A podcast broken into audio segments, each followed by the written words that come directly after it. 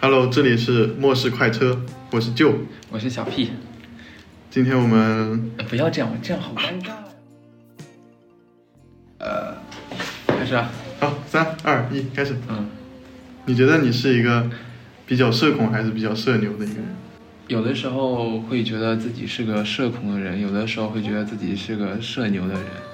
可能在自己比较擅长的领域下，然后。然后会表现出来啊，我想急于去跟别人社交的情况下，会表现出来社牛。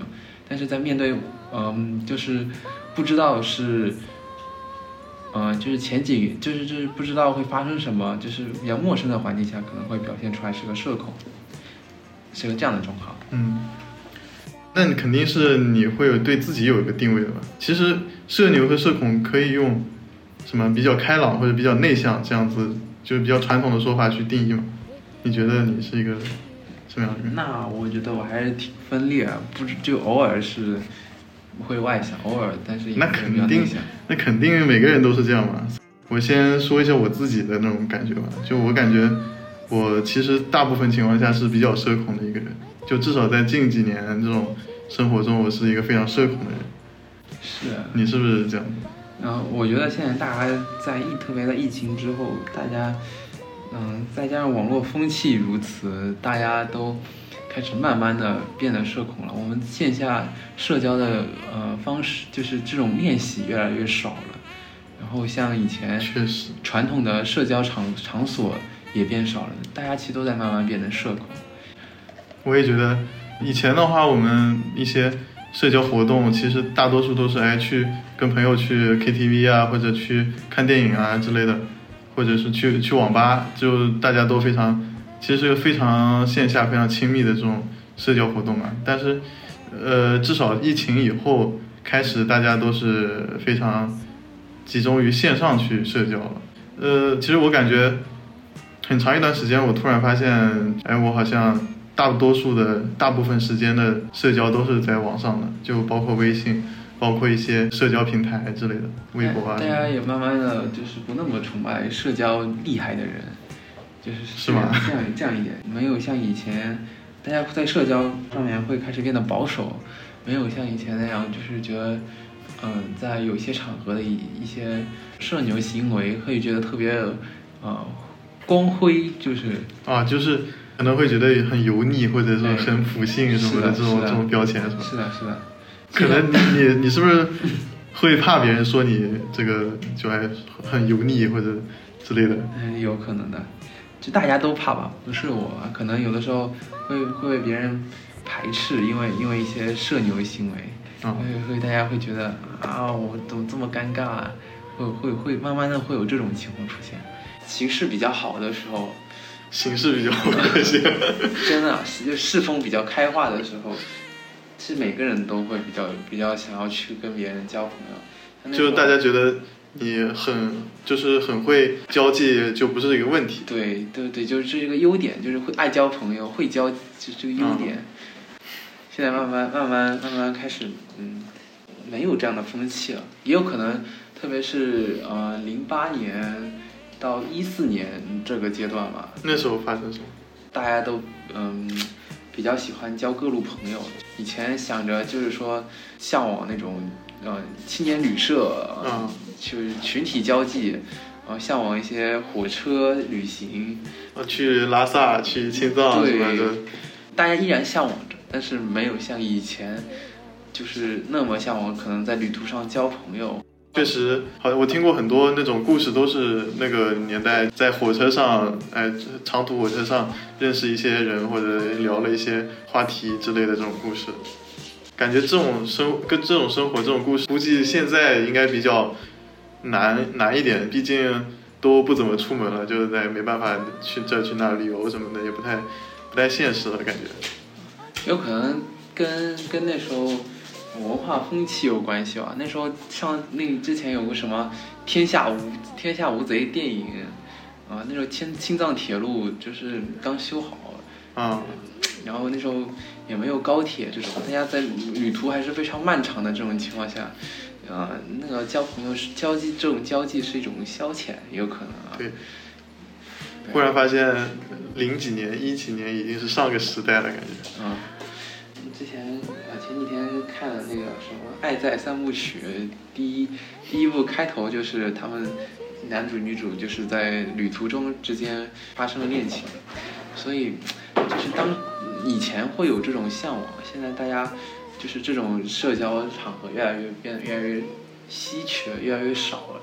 越来越没有这么多人去向往这种这种社交，大家开始下意识想要去保护自己，或者是就是下意识想要去放开自己。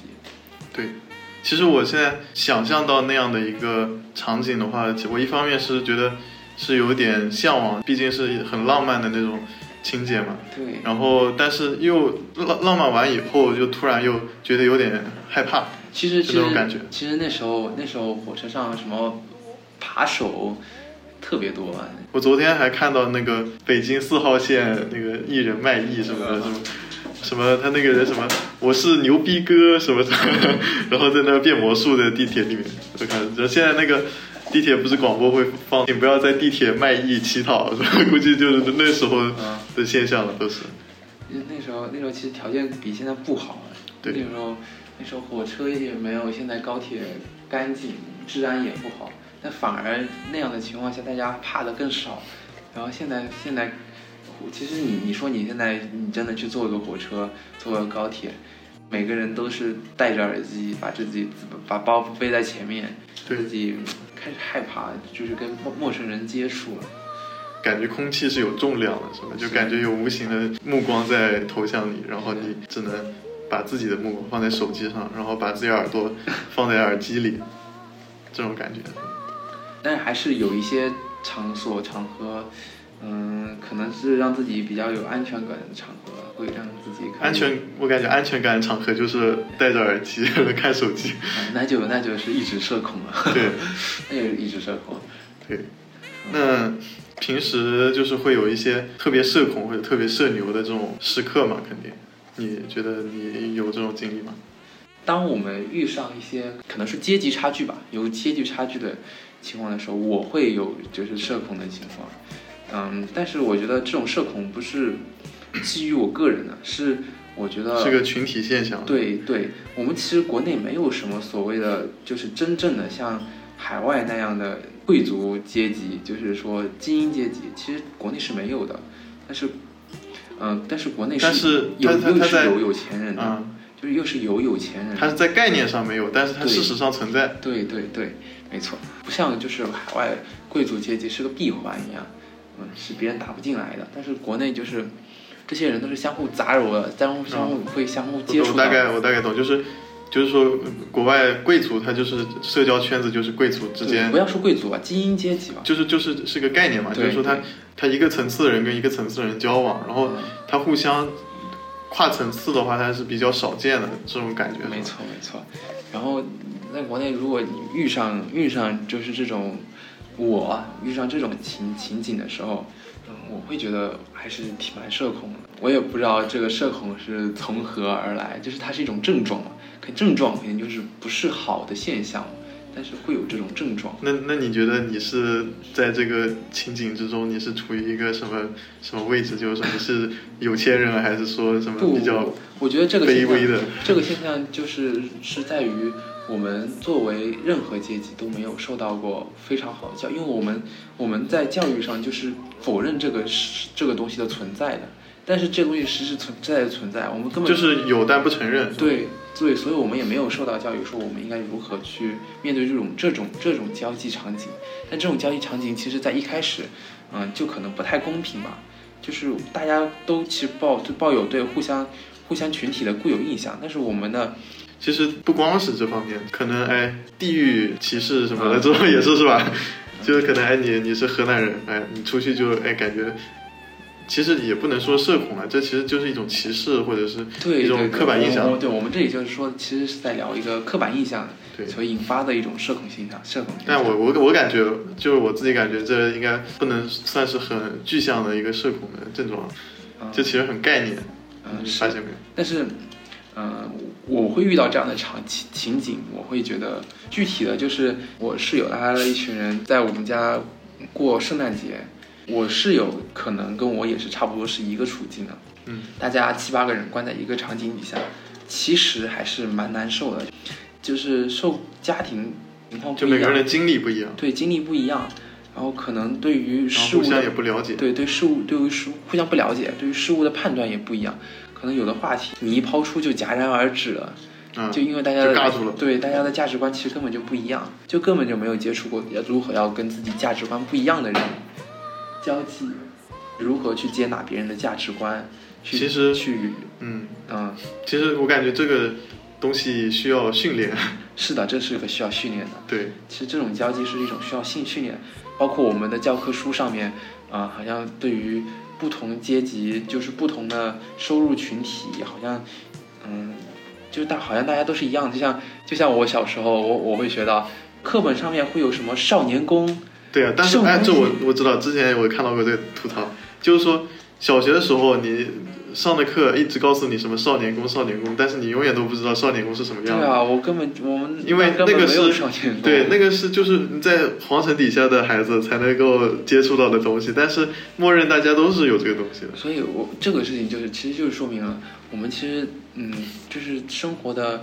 环境很参差对，其实不一样的。对大家其实但这个就是就是没有办法的一个事实。对对，这是个没有办法的事实，但是对我们要学会如何跟这个事实，如果在这个情况下面，这个事实就是这样，然后你要怎么去适应，对去怎么学习，去怎么练习。对，怎么去跟跟他跟大家去打交道。但是我我觉得我们不应该就是只能跟我们自己这个对，这个这个其实差不多受入群体的人嗯做交往，我觉得我们应该就跟所有人都可以对交往。对就是说去，呃，需要去训练你一个跟不同的人、跟陌生的人也好，跟熟的人也好，都都可以正常的交往的一种能力，是吧？是的，是的。然后我接着说那个事儿，那个事情就是，就是我室友拉他们在家里面吃火锅，然后他们是去一个比较高档的超市买的食材，然后然后就是有的食材价格实在是有点颠覆我的认知，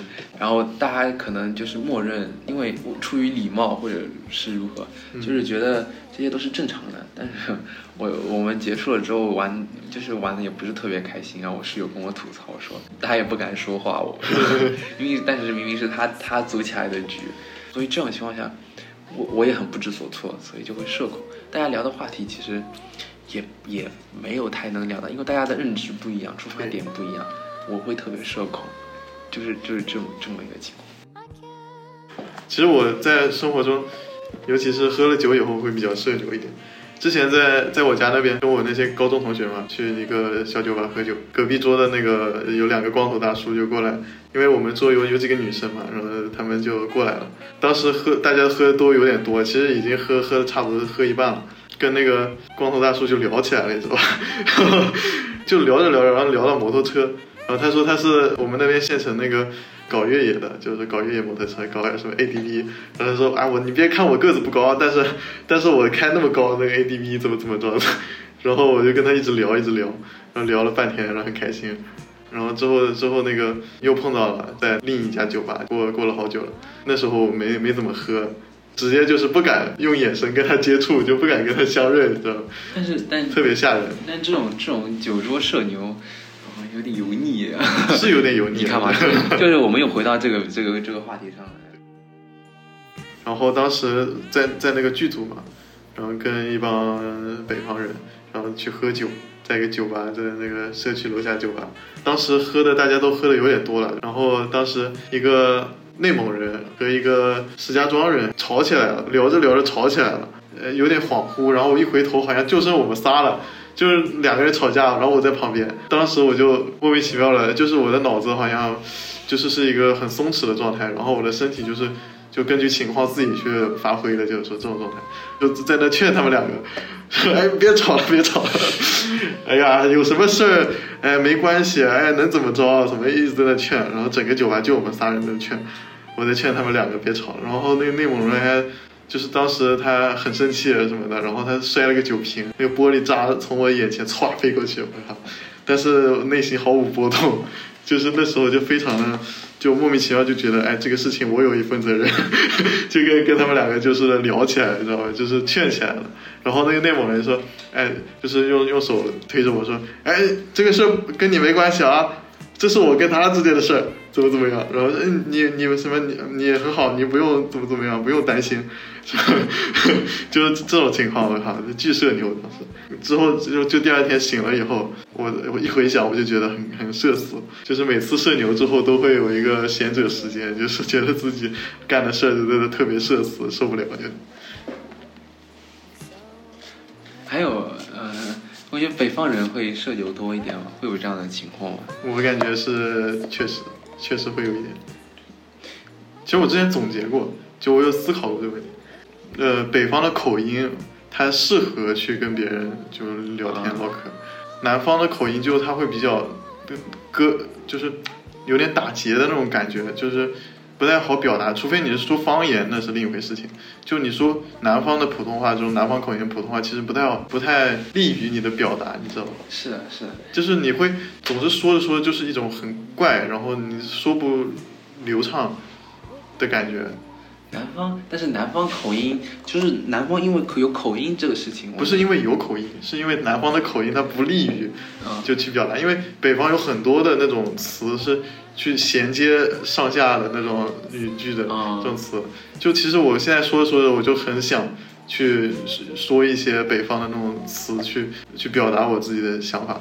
嗯，还有个事情，南方因为有有方言存在，不是有口音存在。有方言存在，嗯，所以可能，嗯，大家大家就是之间的，就是大大区域的交流，就就没有北方那么。我觉得是因为普通话其实是南方人的学的第二门语言，你知道吧？是的，就是后学的，最早学的其实是方言，然后上了小学，呃，大家才开始说普通话。嗯，就老师才开始教你一些哎很带口音的普通话，但是也不会特别口语化，是比较书面的表达，因为在学校里面学的。呃，一方面是在学校里学，一方面是说实话，南方普通话没有什么特别口语的那种词汇，其实呃排除那个四川什么的，其实很多那种川普什么的，其实跟方言结合的更紧密一点。然后江浙这边的话，你说普通话其实就是抛弃了你方言的部分。对，吴语跟普通话之间表达词藻差距太大了，差差距还是有差距的。然后包括我们如果都是用一种方言的人，其实会有社牛的情况。我现在来举一个别的社牛，就是如果我我我我我之前在街上碰到了另外一个温州人。就是温州话这个东西，就是特别神奇，能够让大家连接在一起，因为别人听不懂这个语言。嗯，就是当我碰到别人，就很安全，是的，是的，就又是一个我就觉得很安全的一个一个可以聊天的场景。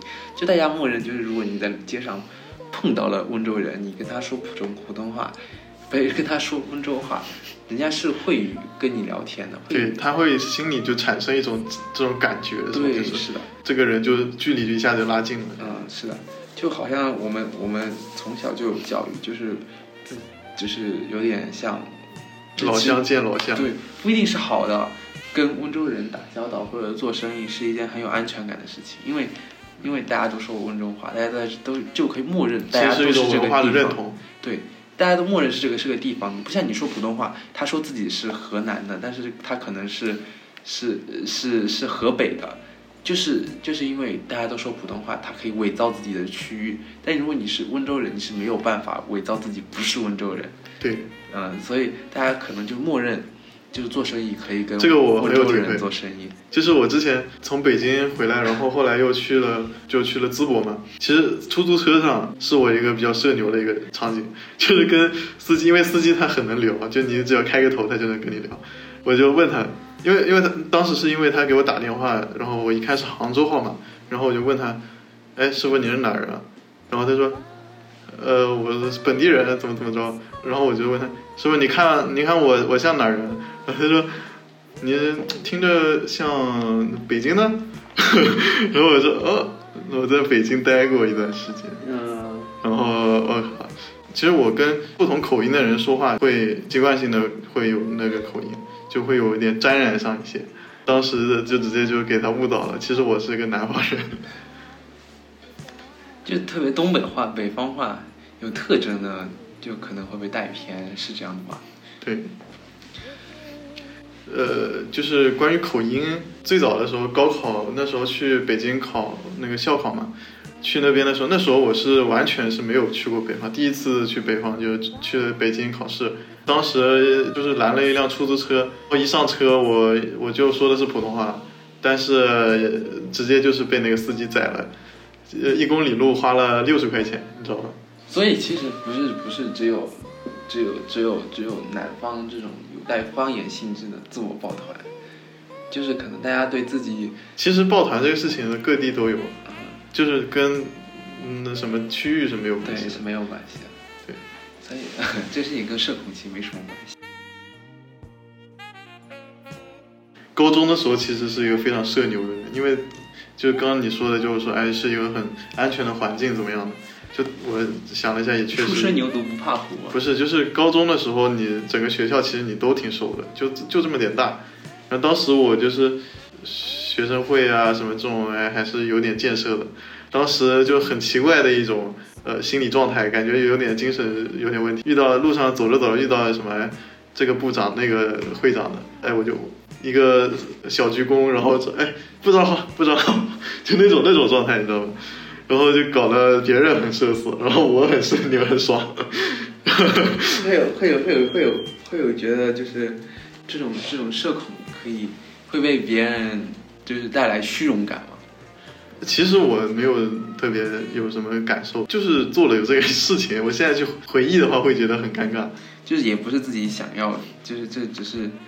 没有没有，其实并没有那么多目的，没有目的。其实做了所有事情，第一时间是没有那么多目的性的。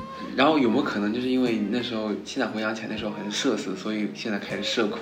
还有可能，嗯，是吧？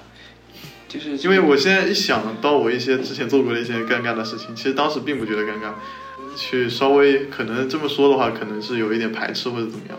可是人家可能根本就已经忘记了，或者对对对，这个我之前一直是这么想的，就是说。呃，还有一个事情也是高中的，当时那什么晚会，就是校外有那种表演的那种进学校给我们演出嘛。然后当时高中的时候是负责拍摄那种活动啊、会议这种东西的。呃，我我在底下台底下拍，然后我们一个老师他说：“哎，你上去拍啊！”然后我就真的上去了，你知道吧？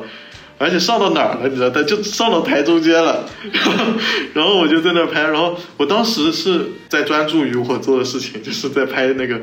就上面表演的人，台底下的反应，我那是当时我是一一点也不知道。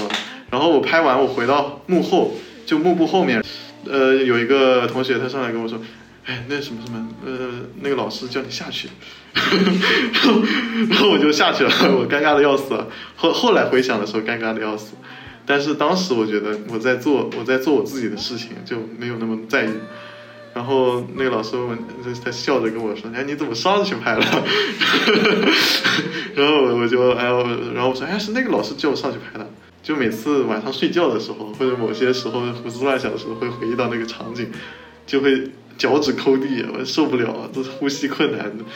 不知道当时是怎么想的，反正就是干出这种事情了，感觉这辈子就不要再经历第二次了。所以可能很多人都是这样，都是就是经历了这种社牛，然后，然后，然后反反响不好之后，开始慢慢变得社恐。对。但如果那个老师在后面加上说，啊，没关系，没关系，但是但是下次不要这样，那可能会感觉好一点。但其实也也没什么区别。这样子吗？对，因为全校的人都看着你上去了，你知道吧？就不光是那个老师，那老师评价其实无所谓，管他说啥。就是你自其实自己对自己的行为是有一个认知的，脑子一热你上去了，到后面你脑子凉了，你肯定你就觉得尴尬。我有个女性朋友，然后她就是在也是在排档里面吃饭，隔壁桌就是喜欢对他们吹口哨，然后我靠这么变态吗？对，然后一起喝酒，但是你想想就这种情况。他就觉得挺讨厌，然后就再也没有去那个排档喝酒，就吃就去排那个排档 吃饭，对，就就会叫上男男男生一起去。嗯，这种有点过分了。就是我在比较熟悉的场合还是会比较社牛，我就呃在咖啡厅，对对，就是在咖啡厅我还是比较社牛，因为在自己熟悉的领域，我觉得现在的咖啡厅很多都并不是在卖咖啡，可能是在提供一个社交的场所。对，它是一个卖一个契机，卖一个氛围。对对，就像你外卖点这家咖啡店的咖啡，可能要便宜五六块钱，对那多出来的五六块钱就是你跟店员聊天的钱，对就，可以聊个五块钱，聊个六块钱。所以所以一般点外卖就只点瑞幸，因为瑞幸就是专门给外卖而生的那种咖有以后啡。可以就有赛博咖啡，就是没有店员的咖啡店。对，无人咖啡店。赛博咖啡。所以说，嗯，我觉得是咖啡店是个比较宽松的聊天的场合，我们可以呃聊喝的咖啡的本身，然后也可以聊聊呃它的店，然后它店里的设计，它的想法。就是这是个比较宽松，就默认大家默认这是一个可以做社交的场所。其实咖啡厅本身的作用其实也是一个这样的一个对场所，对对，线下交流的一个场所。特别是社就是社区嘛，因为你来这家咖啡店喝咖啡，肯定就是在附近的人嘛。对，对啊，所以我觉得这是个非常好的，就是社交的场所。嗯，所以在这种就特定的啊、你可以在这里进行社交，然后可以，然后有目目的性的聊天的，呃，内容的时候，那我可以聊一聊。这个其实你一说，我突然就很有同感。我的社恐症状发作的情况是，我不知道我能不能说话，我不知道我该说什么，就我就会不说话。是啊，就一般情况下，如果给我一个明确的，哎，这里就是让我去说的一个情况，那我会说很多。如果有机会的话，一般就比如说你跟朋友出去，哎，去逛个地方，尤其是三个人的时候，哎，另外两个人在聊，哎，我在那听，呃也没有人点我，也没有人问我，我一般也不说话，就光听。呃，我没有，我其实我自己没有觉得有什么不合适，但是可能如果跟我不熟悉的人会觉得，哎，你怎么不说话？但其实其实就是一个很个人的习惯的一个问题。我有去参加过一些别的播客，就是类似这种线下交流活动这种东西嘛，就大家就是就是给你一个地方，然后就是给你一堆人，然后让你去聊，让你去 social。这这种时候，我一般会比较社社牛一点，被一个氛围浸泡在里面的时候，你就会觉得很自然而然的就会去交流。但是往往哪些场合可以给你社交，哪些场合不能给你社交，就是就是就是对于我们可以社交的这个度的场合，就是可能这个场合我们可能给他社交度就是说可以，但是对于那个场合，我们对他社交的度是不可以，或者说少，或者说就是仅仅可能就是必要社交，必要的时候可以进行社交。嗯，对于这个度，我们是约定俗成的，所以嗯，在这种就是约定俗成的呃环境下、语境下，我们可能就会变得慢慢的变得越来越社恐，就是它是未知的，我们没有什么万一呢？万一就是不适合的，所以大家会变得保守一些。这个可能跟我们现在更追求一种结果有关系。你你需要精确的掌握这个环境，精确知道，就比如说你刚才说的，这个度是百分之多少或者几分，这样子你才可以去做，才可以去说。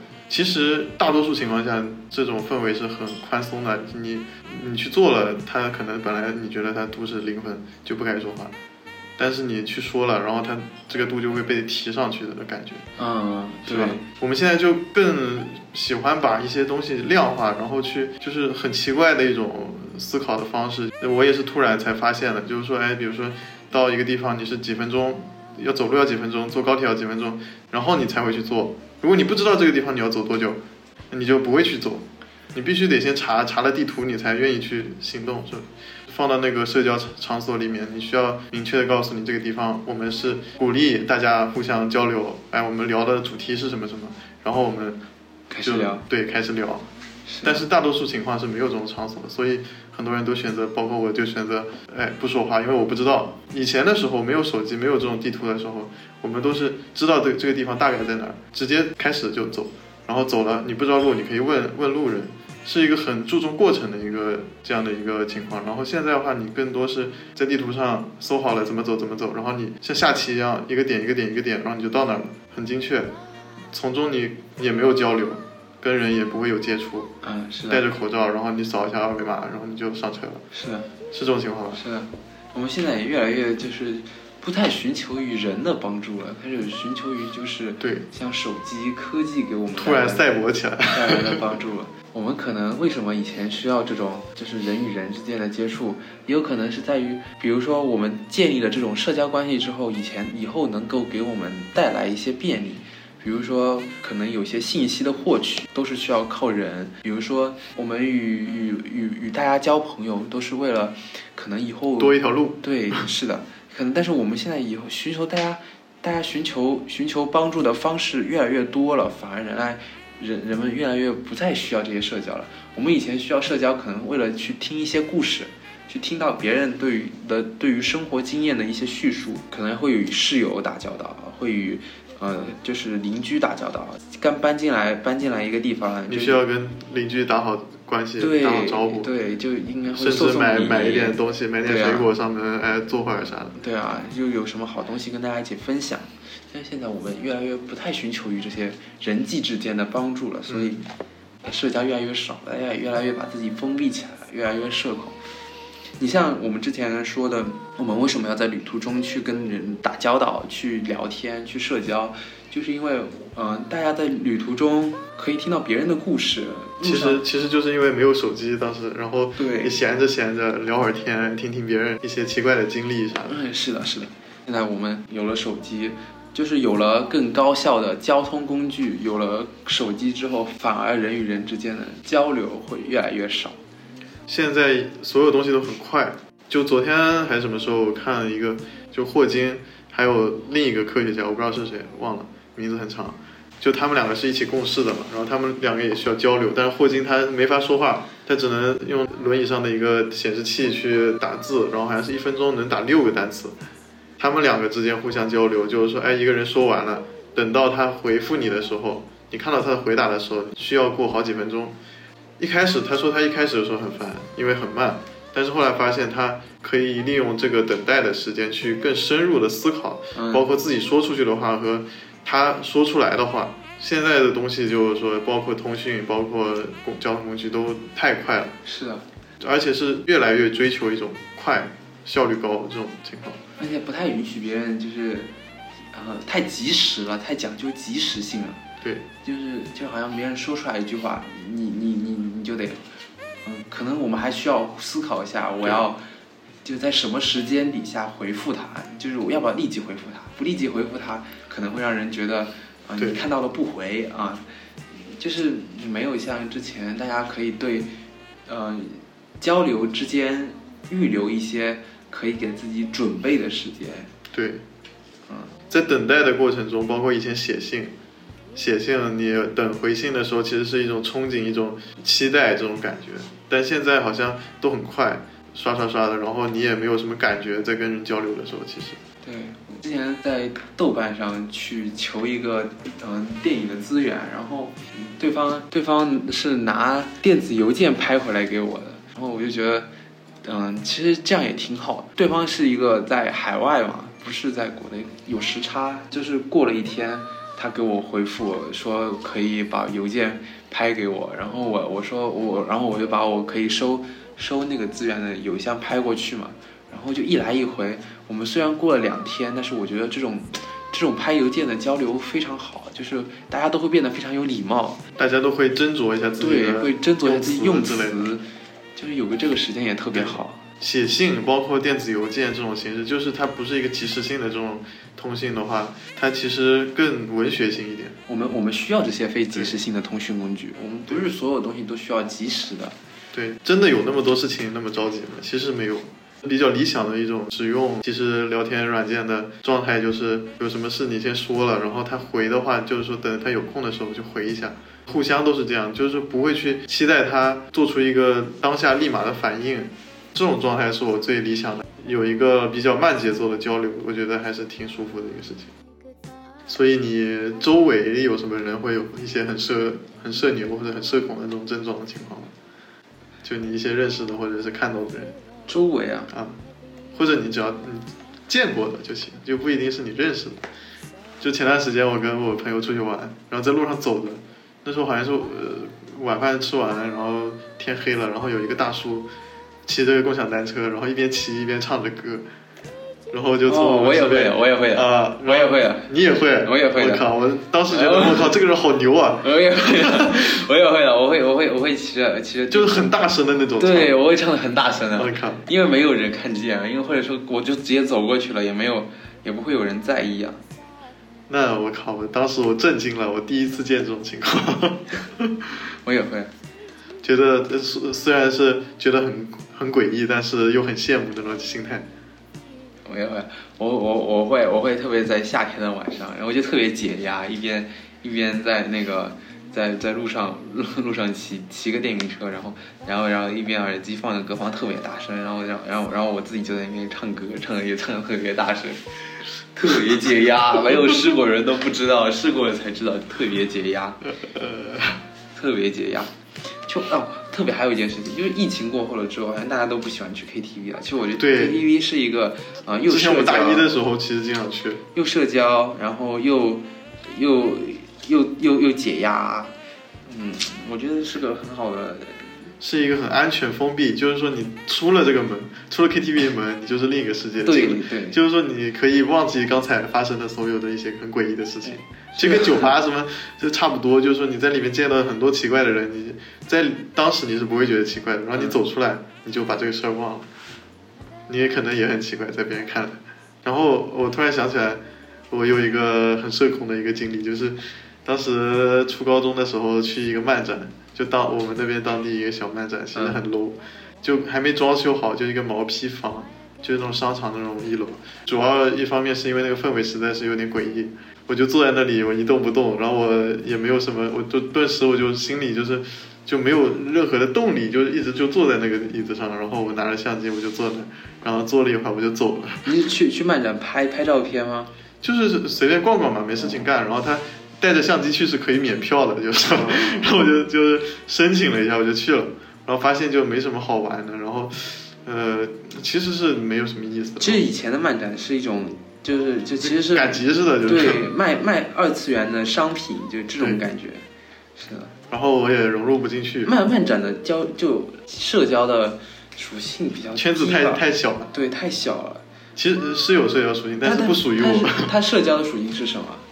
就是怎么在里面交朋友，你是二次元的话，你就能交到朋友，你知道吗？这样子吗？对，就我我讲个别的，讲个 live house 的交交社，就是的的社交方法，就是你看你看每一场 live house，就是 live 每每 live house 怎么怎么社交，大家都能在里面交到朋友。为什么在里面能交到朋友呢？其实并不是是真的在 live house 里面交到朋友，而是 而是在那种现场那种群里面交到朋友。啊捞人是吧？对，是的，捞人或者或者说就是出票。买票的时候，啊嗯，收票收二手票，然后加到加到微信了，然后你发现，哎，他怎么他也认识这个人，你也认识这个人，嗯就这个世界会很小，就是这样子交到交到朋友对，啊。但是，嗯，但提供一个契机，其实对，其实是提供一个契机，但我们很多没事，你也不会找人说话。我我我我们很多时候就是就是其实就是提供一个契机，就像我们说去 KTV 也一样，其实只是提供一个契机可以给你社交。我们可哎有可能是疫情之后这种提供契机的场所越来越少了。对，就是自从你经常不去，然后你也就哎也没什么，大家也都不去，那对对自己其实，在短期上是没有什么那个的，没有什么影响，但是长期上你就会觉得，嗯我们人会失去社交，就会变得社恐。其实你时间一久，其实是会遗忘一些东西的。就是说，哎，你疫情了两三年了，你可能会觉得，呃，以前的话，你肯定是需要定期去一下 KTV 啊，去看电影啊，就需要这种活动，而且是默认的。但现在的话，其实疫情之后，你默认就是没有这种活动，所以就你会觉得，哎，平时会突然会觉得很无聊。但是以前的话，你哎，你一无聊你就去 KTV 了，一无聊你去看电影了。但现在你总是觉得很无聊，这也失去社交啊。对，其实社交就是失去活力了，整个生活。你说现在你像我我我弟弟那种一五后，其实他们也没有什么，就个个都是社恐，其实。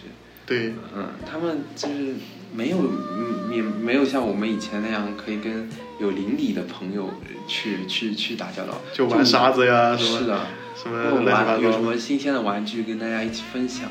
我弟弟觉得，我我弟弟就是觉得，嗯、跟别人跟跟跟邻里的朋友们社交是一件得不偿失的事情，嗯没有得到什么，就是但是要把反而会失去。对，要把自己东西分享出去，他觉得是个这样的事情，因为我们现在都已经没有邻里这个概念了，更不要说我就以前的邻里是自己人，现在邻里是对，别人没错，没错，没错。但就是就可能对于他们这一些是说什么 K 时代嘛，Z 时代，是吧？Z 时代这这群年轻人，其实影响要远远比我们这一代更加严重。对。我小时候就我住我附近的那些小朋友，当时呃就是我回到乡下放假的时候嘛，我朋友也回到乡下，我们就可以一起玩。就是他要回城里了，然后我就会很难过，我就我就有时候甚至会哭，那是小时候。然后现在好像就没有这种，呃，邻居什么，哎，其实也没有那么所谓。其实跟甚至不如网上网友啊，什么乱七八糟的这种。是的，是的。但是就可能是有了网友的存在，我们不需要有这样的人来玩但是天。但是当时也是存在网友的，嗯，就是只不过是 PC 上的交友，现在是在手机上交友。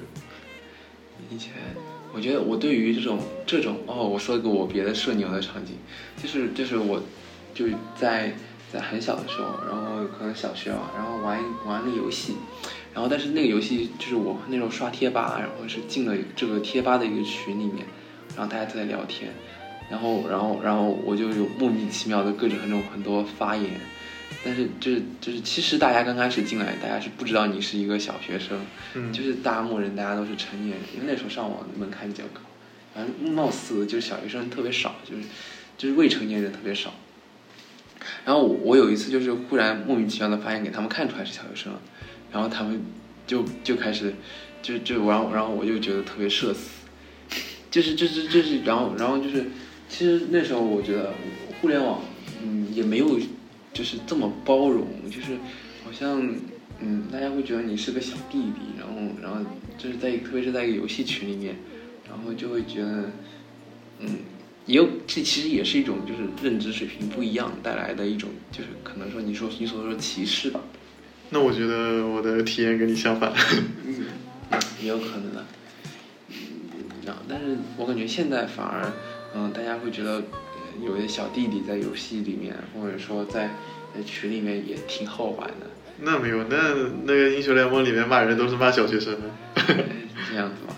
对，哎，小学生又放假了，就这就是这是我一个社恐经验经历，就是说我那时候在网上，然后就是在 QQ 群里面发言，然后为着别人发现是小学生，然后特别尴尬。我觉得可能是可能是你当时自己的心态会觉得尴尬，嗯其实别人就跟刚才说的，其实你自己觉得很社死很尴尬的时候，别人其实并不在意，过两秒就忘了。也有可能对。我小时候小学的时候上网都是很包容，当时有个网站什么爱拍网，我在上面做那什么游戏什么攻略视频，然后留了还留 QQ 什么的，就毫无顾虑的可以留联系方式。过了很多年都有人加我那个 QQ 问我，哎，那个 GTA 那个什么呃罪恶都市那个直升机怎么找呀？怎么怎么走呀？什么？呃，当时就出了这么个视频，然后还有很多播放，你知道吗？爱拍网是不是就是以前的抖音这种不是以前跟就是只只做游戏领域的 B 站那种感觉，就是其实是他是专门做游戏的，就很多很多那些就有可能现在还活跃的那些主播什么的，就可能是从 iPad 出来的。当时什么哎脑残哥、逆风笑什么，太小太小。就现在也也还活跃，就做游戏直播啊，做老戴在此那种。啊，老戴在此我知道。那也是 iPad 网，这样当时在同步更新的。差不多了吧？总结陈词了慢慢的收个尾吧。啊。所以聊了那么多，那你觉得社牛或者社恐这个事情对你有什么影响，或者说你你想要去改变改变自己，还是保持现在这种状况？我觉得，我觉得在于现在这个时间点上，大家都应该，就对大家其实，嗯，应该要慢慢的开始社牛起来。就是开始也不说社牛，就是开始去尝试社交，对，要要开始慢慢尝试社交。我觉得这个是一种去疫情那个带来的负面影响的对一一个个一个很好的良方，就大家还是要尽快的回到回到就是之前的社交社交处境里面去。嗯，就是说要恢复。就是要让自己回到原来的那个心理状态。对，特别是心理状态，就是就其实大部分人都是渴望社交的，大家都是需要社交的，需要这种人给人跟人之间所带来的啊、你说的那种故事也好，嗯嗯，就是人跟人之间，嗯，可能安慰或者一些就情感交流嘛。对情感上的流通是需要的，我们没有这些东西是不行的。对，嗯，我们我我觉得，而且这是个相互的，不是你就可能有些人他是同情心过剩，然后有些人是负负面的对负面的这种情绪过剩，然后两个人可以互相的平衡一下，然后就大家都很开心，大家都很舒服。是的是的。呃，我就是从事一些就进行一些社交活动，我其实对我来说是一种消耗，就有点像你弟那种状态，嗯就是说，呃，我去。也不是得不偿失，我没有这种具体的想法，但是我每次，我一直觉得玩具给别人玩了，得不偿失。那我小时候也是，我电脑自己一个人玩，他们朋友来我家我都不给他玩，他们在我家打牌，然后我在那打游戏，你知道吧？呃，后来他们就不来了。我弟也是，但往往就不来了。哎，刚说的那个，就其实很消耗我的精力。就是说我出去进行一个很很大的一个社交的一个呃情况的话，我就会回来以后我就会非常累，非常疲惫，就觉得没有得到什么，就感觉不如在家躺着。就是其实觉得社交对自己是一种消耗。对，就是你去社交，你要说话，你要听别人说话，你是需要付出精力的。其实这这个精力消耗对我来说会比较明显一点。对，我觉得大部分人都是这样吧。社交对于我来说也是一种，就是是一种需要花时间、花心力的事情。但是如果如果这个事情办好了，那一定是是快乐的，但就是有成就感对我们，我们，但我们应该去尝试这个事情，我觉得是。就可能对对于我们两个来说，社交是一个事情。嗯，对就，需要你去做的一个事情。对对就可能对有些比较天生社牛的一些人的话，可能他是自然而然一种基础的一种状态。是啊，是的，是的。最后想要改变一下自己，还是说维持现在的一种状态？嗯，可能可能，我觉得我现在定位是一个社恐为主的啊，那我觉得嗯我应该在任何场景下都要社牛起来，因为这是一种能力吧，我觉得这就是各种需要习得的。对，是一种需要习得的能力。我觉得是习得能力，并不是说能社交，而是就是能够很轻松的进行社交，得心应手的进行社交。我觉得这是一种能力。嗯，就是你需要你有这种能力，但是你可以不用。对，是这个意思没错，没错。我觉得这是一种能力。我觉得就是就是能够跟任何人建立好感，这是一种能力。嗯，能交流，能清晰的交进行交流，这是一种能力。不错。那我的话，其实我之前有有一段时间是非常想要改变的，而且我去这么做了，但是其实结果其实经历，呃，其实有发生了因为这个发生一些现在来想不是很好的事情，但是呃，放现在的话，我觉得保持自己的一个，其实这是性格的一方面吧，其实保持自己的一个性格，然后去更加从容的去接受自己，比如说你社恐，嗯哎，我就社恐，我现在就是不说话，，real 一点。对啊，就无所谓。其实别人怎么想的，别人两秒以后就忘了，是吧？是的，是的，也是，对吧？你不说话不说话呗，不要把它当成负担了。别人怎么看就是两秒之后就忘了。嗯，主主要的在于是你自己怎么看，然后你自己不要有对对自己有偏见。你明明是一个社恐的性格，但是你很就其实，在心里是非常鄙视自己的这种性格，也就是说，其实是一种自卑的这种心态吧。对对，没错，接纳自己，对任何性格。不能说百分百接纳，但是你要能够找到一个合理的解释去化解你对自己的鄙视，是，没错其。实就是给自己一个台阶下。嗯，不要把这个事情当成一种负担。对，就是你不管社恐还是社牛，都是你自己本身的一部分。对，你总不能就是永远都在否定自己。对，对就是可以尝试，但是不要强求。对，其实你想要去做一个事情，嗯，可就是我们也不不一定要把它强行的划分成社牛或者社恐事情，就它只是一个事情，你想去做你就去做了。可能你是一个社恐，但是你去做了一个在别人看来非常社牛的一个事情，其实也无所谓。没错。对，好，所以最后希望大家能够更好的接受自己，对自己有一个宽容的一个心态。